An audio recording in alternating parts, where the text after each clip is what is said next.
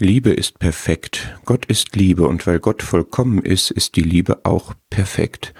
Wenn ich jetzt Liebe habe, habe ich also etwas Vollkommenes, Perfektes, Göttliches. Gottes vollkommene Liebe braucht keine Verbesserung, keine Ergänzung, keine Bremse und kein Lenkrad. Sie ist perfekt.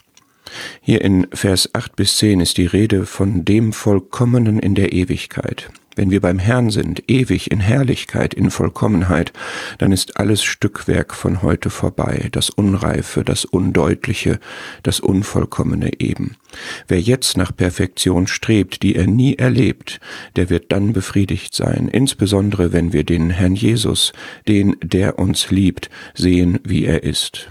Aber wie verlockend, wie erstrebenswert ist die Liebe. Sie ist der wichtige Wesenskern dieser ewigen Vollkommenheit und ich kann sie jetzt schon genießen. Ich habe sie jetzt schon in mir und ich kann sie jetzt schon ausleben. Die Liebe ist vollkommen jetzt schon und sie steht im Gegensatz zu aller unvollkommenen Erkenntnis und allem geistlichen Stückwerk, das wir jetzt haben und erleben.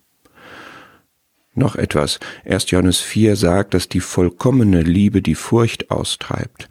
Ich werde im Himmel in Gottes Gegenwart in vollkommener Herrlichkeit und eben in vollkommener Liebe keine Angst vor ihm haben, keine Angst vor Strafe. Und das schenkt Gott mir jetzt schon. Wenn ich seine vollkommene Liebe jetzt erkenne, treibt das die Furcht aus. Ich habe jetzt schon alle Freimütigkeit, ich habe vollständige Vergebung wegen seiner vielen Liebe, mit der er mich geliebt hat und liebt.